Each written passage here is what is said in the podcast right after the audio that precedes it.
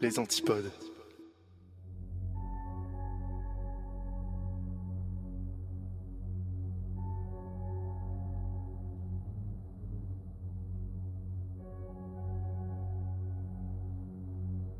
Bonsoir à tous, je suis Yop et vous écoutez le Rendez-vous de l'étrange épisode 8. Nous sommes en octobre 2022 et cet épisode n'a failli jamais exister car euh, je ne suis actuellement pas en live. Il n'y a pas eu d'émission sur Twitch pour l'enregistrer parce qu'on est clairement dans un mois compliqué pour moi. Je suis en train de préparer mon déménagement.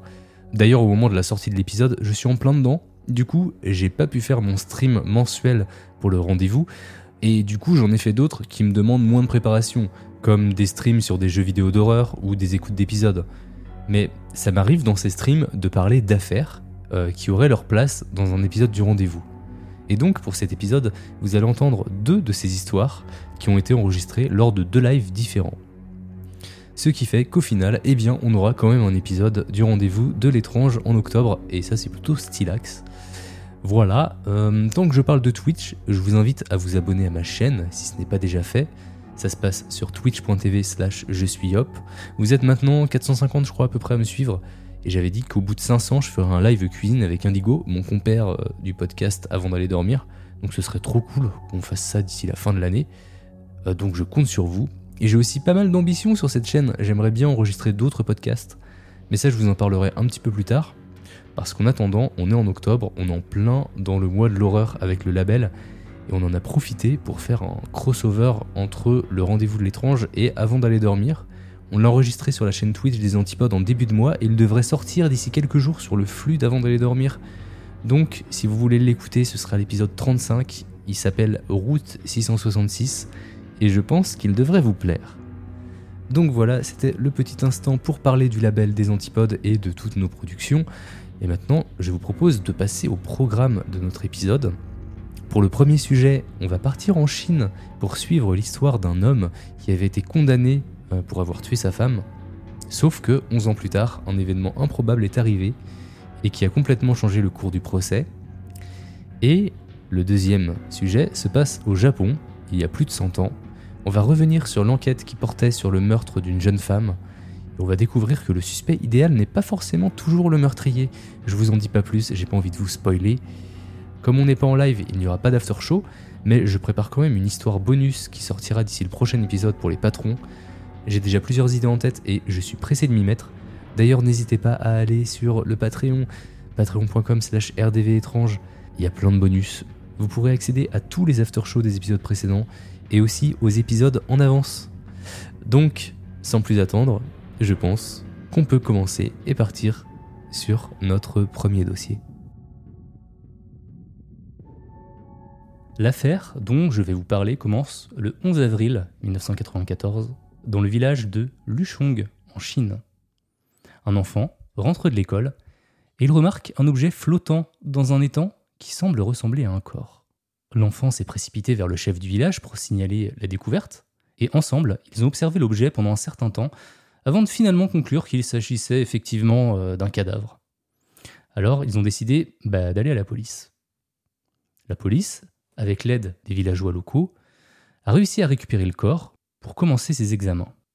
Le corps était décomposé, mais la police pouvait encore dire que le corps appartenait à une femme. Ils ont demandé aux villageois s'ils connaissaient la femme, mais ils ont répondu qu'ils ne l'avaient jamais vue auparavant et qu'elle n'était pas locale, car personne dans le village n'avait été porté disparu. La police a également examiné les vêtements de la femme, mais il ne permettait pas de donner plus d'infos concernant son identité. L'enquête a rapidement été confiée au bureau de la sécurité publique du comté de Jingskan. Le bureau a alors dépêché des enquêteurs sur les lieux, mais ils n'ont trouvé aucune preuve supplémentaire qui puisse expliquer la mort de la femme. Alors ce qu'on sait, elle mesurait 1m55, elle portait un gilet en laine jaune, une chemise noire, un soutien-gorge, un legging noir, un short bleu, des baskets et des chaussettes rouges et noires. Une autopsie a observé qu'elle avait subi six blessures à l'arrière de sa tête et que son crâne avait été fracturé. Le médecin légiste a déclaré qu'il était très peu probable que les blessures euh, soient dues à une chute accidentelle, bien qu'il n'ait pas été en mesure de déterminer la cause officielle de la mort. D'autres examens ont permis de déterminer que la femme avait environ 30 ans et que sur la base de ses vêtements et l'état de son corps, elle était morte depuis environ deux mois et qu'elle avait accouché peu de temps avant sa mort. Il y a un autre fait troublant que la police n'arrivait pas à expliquer.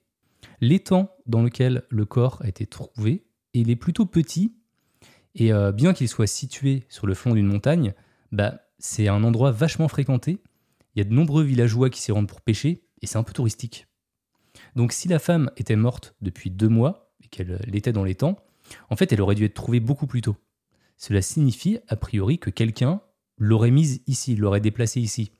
Mais la question maintenant posée à la police, c'est de savoir pourquoi le coupable avait attendu si longtemps pour se débarrasser du corps. En fait, la seule chose que la police était sûre à ce moment-là, c'est qu'on avait affaire à un homicide. En raison du faible taux de meurtre dans la région, l'affaire est devenue une priorité et une brigade a été mise en place pour mener l'affaire à son terme. La première priorité était d'identifier le corps. Ils ont donc envoyé un avis au canton et à ses villages voisins demandant aux habitants qui déploraient la disparition d'une femme de se manifester. Et parmi ceux qui se sont présentés, il y a eu plusieurs familles hein, quand même, mais il y a une femme qui est venue pour signaler la disparition de sa fille Zhang Zayou. La police lui a par la suite demandé de venir identifier le corps. Elle est venue avec son fils, qui était donc le frère aîné de Zhang. La police leur a demandé de décrire Zhang et ils ont déclaré que la date de disparition était le 20 janvier 1994, qu'elle avait 29 ans, qu'elle mesurait 1m55, qu'elle était ni grosse ni mince, qu'elle avait un visage rond, des cheveux courts et un nez légèrement retroussé. La mère a également ajouté que sa fille suivait la mode et que ses oreilles et ses arcades sourcilières étaient percées. De plus, Zhang avait également subi une césarienne lorsqu'elle avait accouché. Ensuite, la police a emmené la famille pour voir le corps, pour l'identifier. La mère de Zhang a donc identifié le corps en larmes. Vous imaginez bien sa détresse à ce moment-là. Par contre, son frère hésitait. Il a dit que le corps ressemblait bien à celui de sa sœur, mais qu'il ne pouvait pas en être sûr, euh, parce qu'il était quand même euh, pas mal euh, en mauvais état, et que les vêtements qu'elle portait n'étaient pas les siens. La police lui aurait suggéré de reconsidérer ses dires, mais il aurait refusé et aurait demandé s'il n'y avait pas un autre moyen d'identifier le corps. La police lui a répondu qu'il était possible d'analyser des images crâniennes ou de faire des tests ADN, mais il n'y avait pas de locaux capables de s'en occuper, il fallait faire appel à des experts à Pékin et que ça coûterait 20 000 yuan, soit environ 3 000 euros. La police a déclaré qu'elle ne paierait pas pour ça et que si la famille voulait suivre cette piste, elle devrait financer ça elle-même. Mais la famille n'avait pas cet argent de toute façon. Quant à la mère de Zhang, elle a cessé de pleurer à ce moment-là. Effectivement, elle a concédé, tout comme son fils, que les vêtements n'appartenaient pas à Zhang. La police a toutefois rejeté ce détail en indiquant que c'était le corps qu'il fallait identifier, pas les vêtements, parce que des vêtements, ça peut se changer. La police a également convoqué l'un des collègues de Zhang qui a également identifié positivement le corps. Après cette étape, le médecin légiste a, réexaminé le corps une seconde fois pour faire la correspondance avec Zhang et il a déterminé que le cadavre correspondait bien à la description donnée par sa famille. Même taille, même description physique, le nez retroussé, la longueur de ses cheveux et la manière dont ils étaient attachés. La date de disparition correspondait a priori à la date supposée de sa mort, Zong portait des boucles d'oreilles lors de sa disparition et la femme avait les oreilles percées. Donc effectivement, ça fait euh, beaucoup de choses quand même. Il a cependant terminé le rapport en déclarant qu'il s'agissait d'une enquête non définitive et que la cause et la date du décès étaient encore à déterminer, tout comme le fait qu'on ne savait toujours pas comment elle s'était retrouvée dans les temps. Mais c'était suffisant pour la police. Elle était maintenant certaine de l'identité du corps et elle pouvait passer à la deuxième partie de l'enquête, l'interrogatoire de la famille de Zhang. Sa mère l'a décrite comme une femme intelligente et studieuse. Après avoir terminé ses études secondaires, elle n'a pas cherché à faire d'études supplémentaires elle est rentrée dans une usine locale pour commencer à travailler et à subvenir aux besoins de sa famille. Elle avait trois frères et une demi-sœur. Par la suite, elle a rencontré Chi Chianglin, né le 7 mars 1966. Ils se sont mariés le 18 septembre 1986. Shi était quelqu'un décrit comme physiquement fort, intelligent, il était formé aux arts martiaux. Il avait de l'ambition et il voulait pas rester dans leur petit village. Il a commencé en 1987 à travailler comme agent de sécurité, d'abord pour l'usine de matériaux de construction du coin, puis ensuite pour la police de Guoguan en 1990. Il a par la suite déménagé en janvier 1993 pour rejoindre la patrouille de sécurité de la police de Madian. En raison de son travail, Shi était rarement au village et donc rarement avec sa femme. Mais Zhang ne s'en plaignait pas et leur mariage semblait être heureux selon leurs proches. Mais bien sûr, il y avait des problèmes dans les coulisses, notamment des problèmes financiers. Shi gagnait environ 100 yuan par mois, environ 15 euros.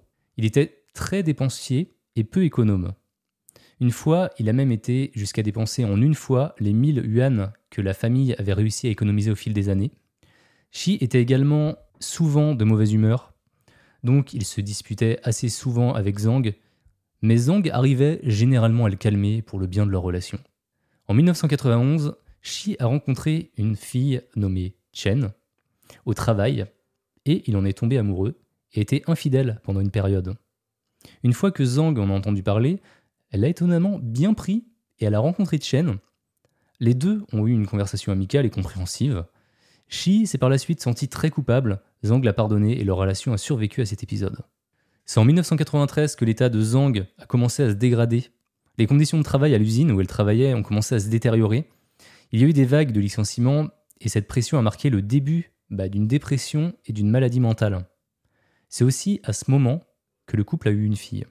Je ne suis pas sûr qu'elle ait été officiellement diagnostiquée, mais selon ses proches, parfois elle devenait soudainement incroyablement anxieuse, elle oubliait des choses importantes, les disputes entre elle et Shi étaient de plus en plus fréquentes.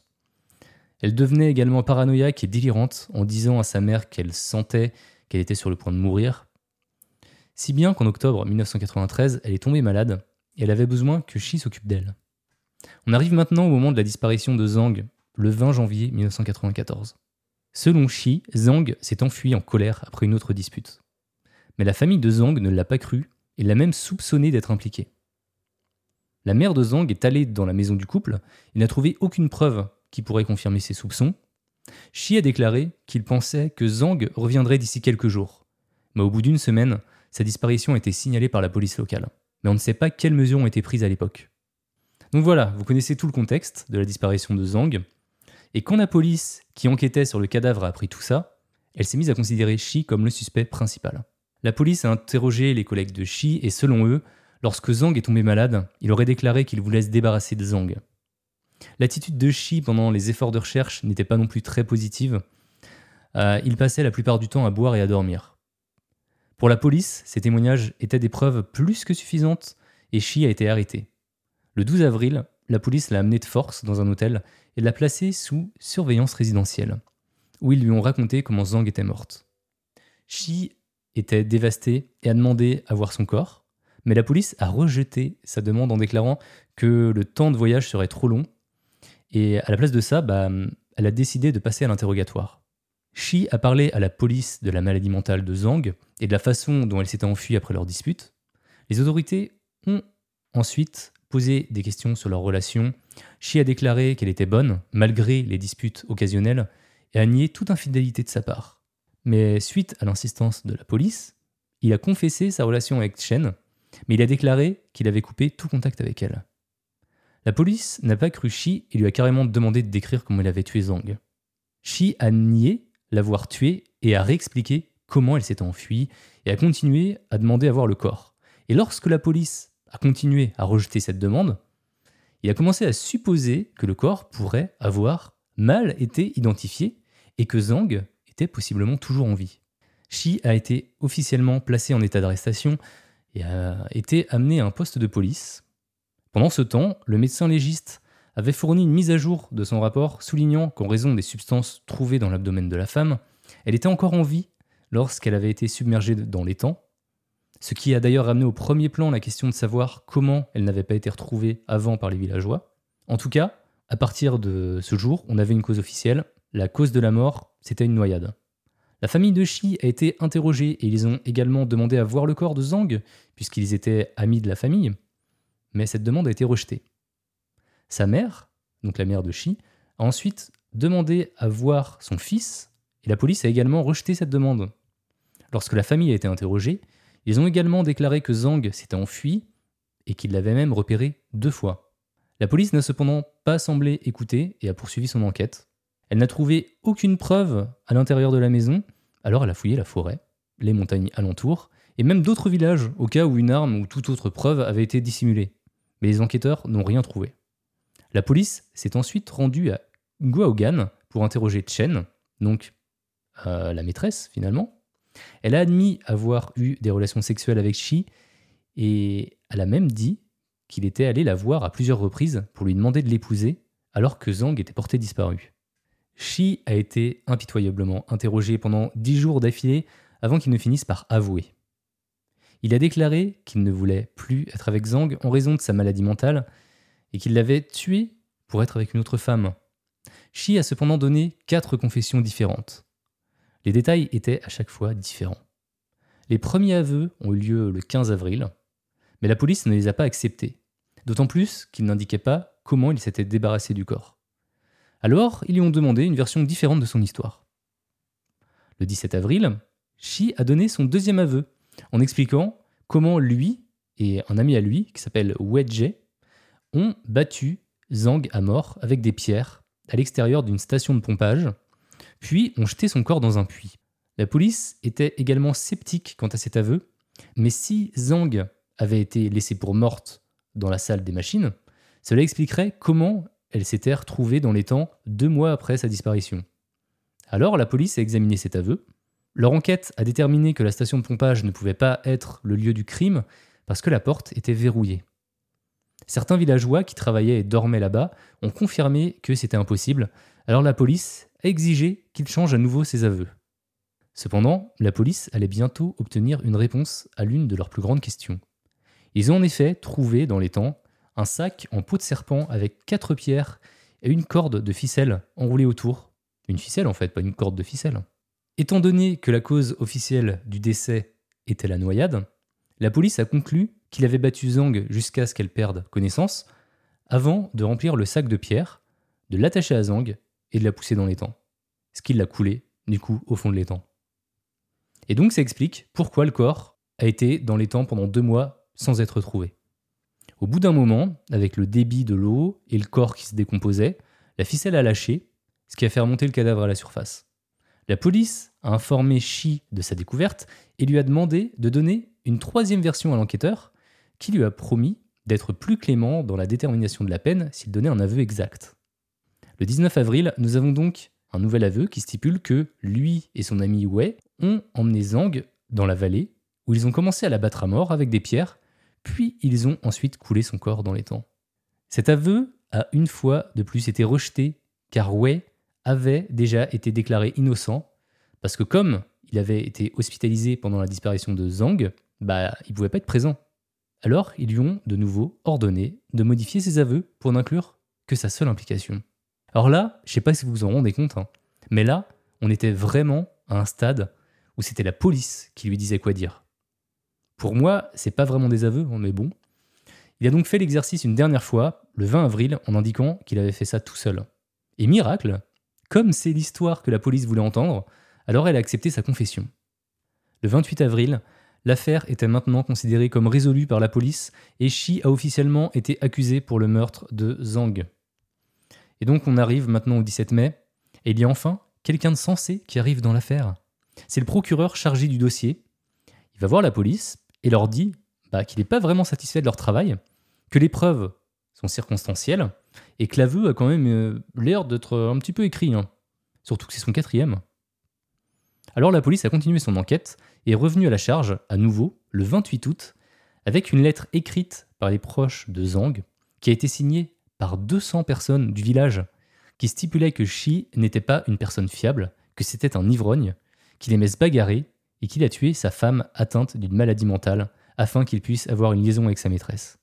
La famille de Zhang et les villageois ont ensuite fait pression sur le gouvernement local pour que Shi soit sévèrement puni et donc le gouvernement local a ensuite fait pression sur l'accusation pour que l'affaire soit traduite en justice, indépendamment des éléments de preuve qui étaient jugés insuffisants. Le procès a donc commencé le 7 octobre. Et donc, lors de ce procès, Shi a indiqué qu'il rétractait ses aveux parce qu'il avait été forcé par la police. La défense a fait valoir que tous les éléments de preuve étaient circonstanciels, la seule preuve fiable étant les aveux, mais qu'ils résultaient de tortures policières. Mais ça n'a pas suffi. et le 13 octobre, Shi a été condamné à mort. La mère de Shi, en parallèle, a mené sa propre enquête, parce qu'elle pensait que son fils était innocent. Elle est partie d'elle-même à la recherche de Zhang. Et en décembre 1994, elle obtient une piste dans le village de Yaoling. Les villageois lui ont dit que deux mois auparavant, une femme était entrée dans le village sans parler à personne, sans manger ni boire, et en dormant dans le cimetière. Les villageois ont eu pitié d'elle, et lui ont donné des vêtements et de la nourriture.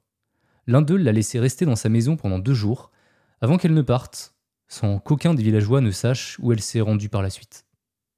Les villageois l'ont décrite comme vraiment ressemblante à Zhang, et le peu de fois où elle leur a parlé, elle avait bien l'accent du village de Zhang. La mère de Shi a fait signer une sorte d'attestation à tous les villageois qui l'ont vue, y compris le chef, et elle est rentrée à la maison avec cette preuve. Mais personne ne l'a acceptée en lui faisant comprendre que soit elle avait inventé cette histoire, soit la fille en question n'était pas Zhang. La police était vraiment sûre de son coup quant au fait que le cadavre appartenait à Zhang. Quant à Shi, comme il est condamné à mort, selon la loi chinoise, un tribunal supérieur doit examiner l'affaire et approuver sa peine. Et là, il s'est passé une chose très très rare dans l'histoire du pays. Le tribunal a rejeté la peine le 10 janvier 1995, déclarant que les preuves n'étaient pas concluantes, soulignant les déclarations et les aveux incohérents. Et le fait que la police s'était toujours focalisée sur Shi, sans jamais enquêter en parallèle sur d'autres suspects. Malgré la pression de la famille et des villageois, le tribunal supérieur voulait des preuves en béton. Alors, ils ont ordonné à l'accusation de préparer un nouveau procès. Mais eux, ils n'étaient pas d'accord avec cette décision, mais comme ils savaient que leur accusation ne pouvait pas tenir en procès pour obtenir la peine de mort, ils ont préféré ne rien faire et maintenir l'affaire dans les limbes pour gagner du temps pendant que la famille et le village de Zhang faisaient pression pour la condamnation à mort. La famille de Shi, quant à elle, exigeait son acquittement vu que les preuves étaient insuffisantes. La police a signé un mandat d'arrêt et a détenu la mère et le frère de Shi pendant 9 mois et 40 jours en raison de leur demande constante pour sa libération. La mère de Shi est morte quelques mois seulement après avoir été libérée. Par la suite, la police s'est ensuite rendue dans le village où les habitants avaient indiqué avoir vu Zhang. Ils ont fait pression sur eux pour qu'ils retirent leur témoignage. Ceux qui ont refusé ont été arrêtés pour parjure et maintenus en détention pendant plusieurs mois.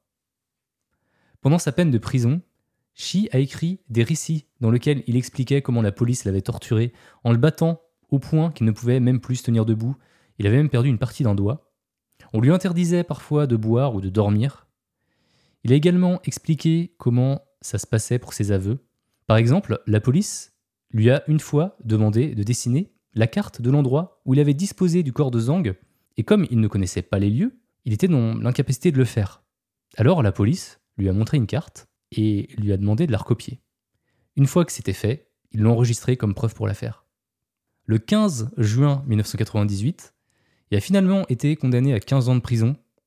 Il a fait appel, et par conséquent, une autre pétition organisée par la famille de Zhang et les autres villageois a été lancée pour faire pression toujours sur le tribunal afin, qu'il rejette l'appel. Et c'est ce qu'ils ont fait. Le jugement était donc définitif. Shi devait faire ses 15 années de prison. Sept ans plus tard, le 28 mars 2005, une femme entre dans le village pour visiter la famille de Zhang. Elle rentre dans la maison, et alors que tout le monde la regarde avec stupeur, elle annonce ⁇ Je suis de retour !⁇ Et oui, cette femme, c'était bien Zhang, et était bien vivante. Zhang n'a pas compris à ce moment-là pourquoi tout le monde était si choqué de la voir, et elle a même rappelé à son frère qu'elle lui avait écrit une lettre. Son frère avait effectivement bien reçu la lettre, mais elle l'avait jetée sans le dire à personne en pensant que c'était une blague. Zhang a rapidement demandé où Shi se trouvait, et quand elle a découvert qu'il était en prison, elle a voulu savoir pourquoi. Quand elle a compris qu'il était accusé de son propre meurtre, Zhang est immédiatement partie signaler à la police et au bureau du procureur qu'elle était vivante. Et ils étaient euh, bah, tous également choqués. Ils ont fait tous les tests ADN et effectivement, la femme qu'ils avaient devant eux était bien Zhang. Le 30 mars 2005, soit près de 11 ans après le début de l'affaire, le jugement contre Shi a été annulé, un nouveau procès a démarré et Shi a été acquitté de toutes les charges qui pesaient sur lui. Pendant ce temps, Zhang a expliqué qu'elle s'était effectivement enfuie, mais qu'en raison de sa maladie mentale, et plus tard de son amnésie, elle ne savait plus qui elle était, ou qui elle avait été. Elle s'était ensuite remariée avec un autre homme, et elle a eu un fils avec lui. Zhang a lentement commencé à se souvenir de son ancienne vie au fil des ans, mais elle était réticente à rentrer chez elle en supposant que euh, tout le monde avait déménagé. Le 13 avril, Shi a été déclaré non coupable lors de son nouveau procès, aussi bien du meurtre de son ex-épouse, qui était finalement vivante, que celui de la femme qui était dans l'étang, dont nous ne saurons jamais l'identité. Après son acquittement, la première chose que Shi a fait a été de visiter la tombe de sa mère qui a protesté pour son innocence. Le 2 septembre, il a reçu 700 000 yuan en compensation, ça fait environ 100 000 euros, c'est énorme en Chine. Shi a ensuite déclaré qu'il ne blâmait pas Zhang pour ce qui s'était passé. Le 24 mai 2005, l'un des policiers impliqués dans l'enquête initiale et dans l'interrogatoire de Shi s'est suicidé. A priori, il devait faire face à des audiences disciplinaires suite à l'affaire. Bien que Shi n'ait aucun mauvais ressentiment contre Zhang, les deux n'ont pas beaucoup parlé depuis sa libération. il n'a pas l'intention d'essayer de se remarier avec elle, car de toute façon, elle a déjà une nouvelle famille maintenant. La grande question, qui reste sans réponse, c'est de savoir qui était la femme morte non identifiée et qui était le vrai tueur. Mais ça, on le saura sûrement jamais. Cette histoire se passe au Japon. Nous sommes le 30 avril 1915. Une religieuse du temple Kishimojin trouve le corps d'une jeune femme juste aux abords du temple. Selon les autorités, la femme était morte par suffocation. Cependant, on pouvait observer plusieurs coupures et coups de couteau au niveau de la tête et à l'abdomen, qui, toujours selon les autorités, avaient été faits post-mortem. La victime a été identifiée par la police. Elle s'appelle Tanaka Haru, 26 ans, souvent appelée Oharu. Oharu était la fille du propriétaire d'une auberge locale, l'auberge le Sunaburu Inn. Cette auberge a toute une histoire, parce qu'elle a été construite sur ce qui était autrefois un site d'exécution fondé en 1651 et utilisé pour exécuter des criminels. Les lieux d'exécution, comme celui-ci, ont été fermés en 1871 et on estime que 200 000 personnes ont été exécutées rien que sur ce site, rien que sur ce site où l'auberge a été construite. Pour en revenir à Oharu, la police a découvert qu'elle avait plusieurs amants, à peu près 5 ou 6, et qu'elle les emmenait régulièrement à l'auberge de son père pour passer la nuit. On soupçonnait d'ailleurs qu'elle faisait payer ses services pour passer la nuit avec elle. Et donc, les amants d'Oharu sont devenus les principaux suspects de l'enquête et la police a cherché à les identifier pour les retrouver et pour les interroger. Et c'est alors qu'ils ont trouvé un certain garçon, un homme de 36 ans, Komori Susuke, qui était l'un de ses amants. La police l'a donc arrêté, le considérant comme suspect. Komori était marié et père de deux enfants, mais depuis environ 2-3 ans, il avait une liaison avec Oharu. Peu de temps avant le meurtre, une dispute a été entendue entre Komori et Oharu parce que Oharu avait décidé de couper les ponts avec Komori. Oharu, c'est la fille. Hein. Et à la fin de la dispute, ils ont réglé ce problème avec 40 yens pour mettre fin à leur relation. Ce type de transaction était connu à l'époque comme de l'argent de consolation, et c'était un moyen approprié au Japon pour mettre fin à une relation. Cependant, Komori n'était pas satisfait de cet accord et voulait continuer sa relation avec Oharu. Alors je sais pas si vous vous rendez compte, mais a priori au Japon, à une époque, quand on voulait euh, terminer une relation, je pense que c'était une relation entre euh, un client et euh, une prostituée en fait. Et je pense que la prostituée payait son client pour mettre fin à la relation. Donc elle a payé 40, 40 yens. Pour les policiers, ils tenaient leur homme. Ils l'ont interrogé sans relâche pendant près d'un mois. Et finalement, n'en pouvant plus, il a avoué le meurtre d'Oharu le 30 mai. Selon ses dires, le jour du crime, il était sorti boire un verre avec euh, quelques-uns de ses amis à Asakusa. Cependant, il avait envie de revoir son amante. Alors il est retourné à l'auberge et les deux ont pris un verre. Puis, il a fait des avances à Oharu qu'elle aurait refusé, provoquant une nouvelle dispute. Puis, alors que Oharu lui tournait le dos, Komori a agi par impulsion et lui a mis une main autour du cou et une autre sur sa bouche pour tenter de la garder silencieuse. Au départ, mais dans sa rage, il a resserré son étreinte et a étouffé Oharu jusqu'à ce qu'elle décède. Dans ses aveux, il a indiqué qu'il n'avait jamais eu l'intention de la tuer. En tout cas, en réalisant qu'il avait commis l'irréparable, il a décidé de couvrir ses traces, ou tout du moins, il a tenté de faire en sorte que l'on ne remonte pas jusqu'à lui. Alors, il a ensuite poignardé le cadavre à plusieurs reprises avant de jeter le couteau dans l'océan. Il avait également prévu de jeter le corps, mais il était trop lourd pour être transporté facilement. La police a enquêté sur ses aveux pour s'assurer qu'ils étaient exacts, et bien qu'il n'ait jamais trouvé le couteau, ils ont confirmé qu'il était bien euh, là ce soir-là, qu'il buvait bien avec des amis et qu'il avait été vu en compagnie d'Oharu avant son meurtre.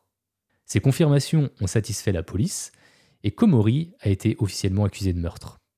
Une fois le procès commencé, Komori est revenu sur ses aveux et a fait valoir que le procès ne tenait pas car la police disposait seulement de preuves circonstancielles et que les agents l'avaient passé à tabac et torturé pour qu'il leur dise ce qu'ils voulaient entendre.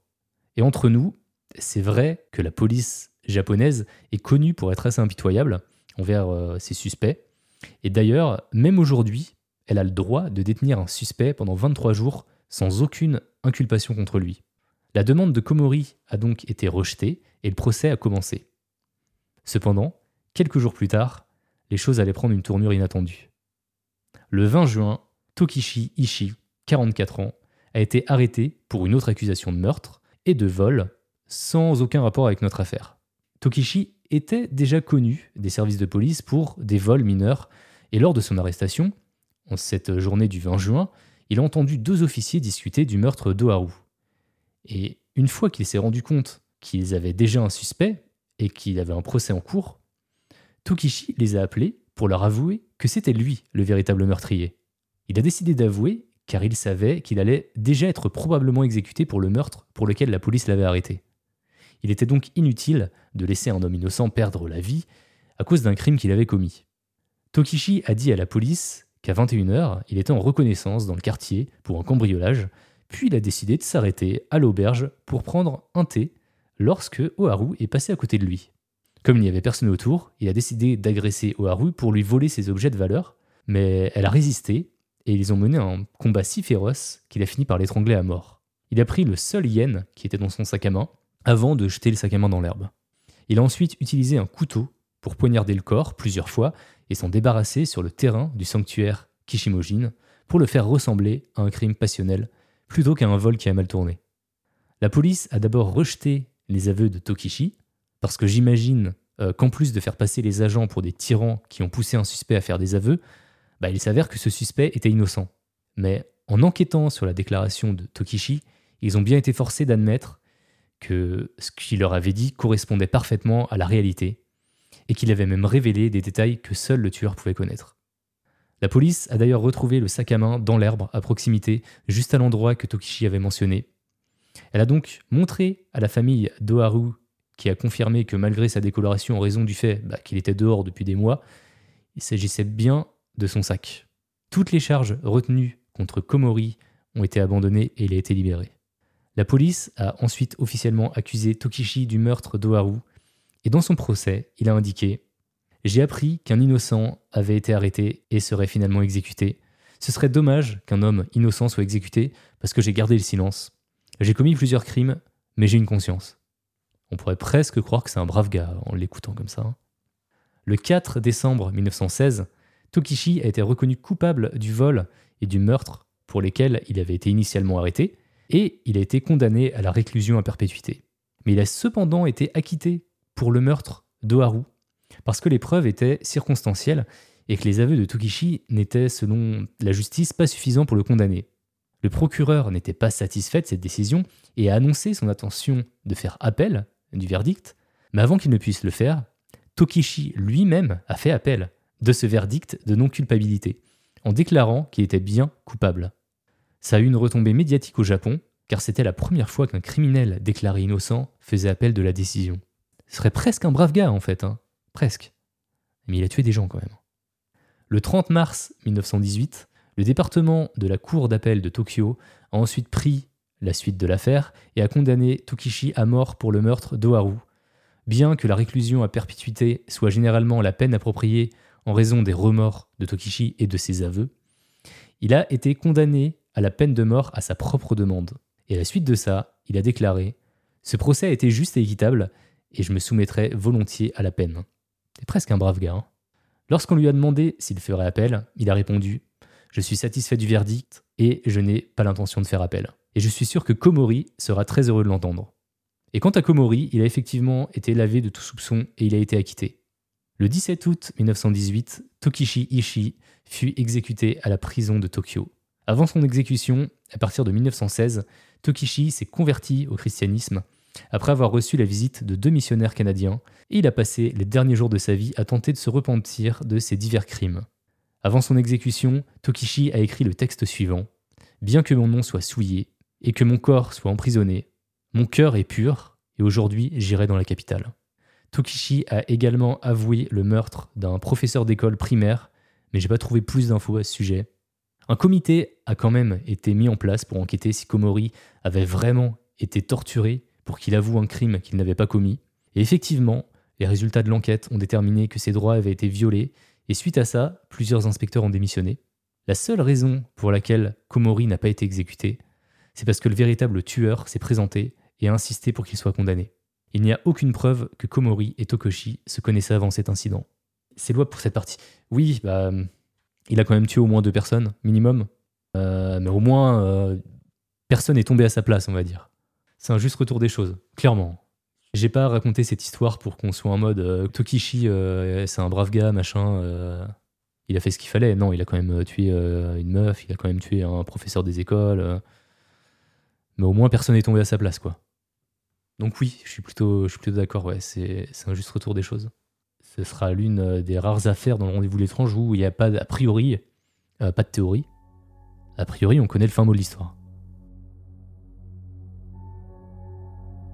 Et voilà, c'est terminé pour cet épisode. J'espère qu'il vous a plu. Euh, de mon côté, je vais retourner à mes cartons. J'espère quand même pouvoir vous faire un live le mois prochain s'il y a un petit peu d'internet dans la campagne où je vais emménager. Normalement, ça devrait le faire. C'est planifié pour le vendredi 10 novembre. Ça se passe généralement vers 21h, 21h30. Je communiquerai dessus euh, pour euh, l'heure exacte. En tout cas, vous n'avez aucune excuse pour ne pas y assister parce que le lendemain c'est férié. Donc voilà, ça se passe sur twitch.tv slash je suis hop. En attendant, n'hésitez pas à faire un petit tour sur Patreon, comme je vous l'ai dit en début d'épisode, si vous souhaitez soutenir l'émission. Vous pouvez aussi vous abonner sur Instagram. Je commence à poster des réels pour parler de certaines affaires. J'aimerais bien essayer d'en poster un petit peu plus régulièrement si je vois que ça vous plaît. Vous pouvez aussi rejoindre la communauté des antipodes sur Discord, la meilleure commu du monde, on n'arrête pas de le dire mais on le pense vraiment. Vous pouvez aussi écouter nos autres podcasts et laisser des super commentaires. Et comme le veut la tradition, je vais vous en lire un petit 5 étoiles. Et celui-ci, il est de Nilo, dans la lignée du Bureau des Mystères, de Distorsion et de Nuit Blanche. C'est top. Et eh ben ça me fait vraiment plaisir de lire ça, parce que ce sont des podcasts plutôt géniaux en fait que j'adore écouter. Euh, donc merci beaucoup à toi Nilo. Donc voilà, on est à la fin de l'épisode. Tous les liens dont je vous ai parlé euh, sont dans la description. Maintenant, il ne me reste plus qu'à vous souhaiter une bonne fin de journée, soirée ou nuit, je ne sais pas, ça dépend de l'heure à laquelle vous m'écoutez. Je vous dis dans tous les cas à dans un mois pour le prochain épisode. Prenez soin de vous et à bientôt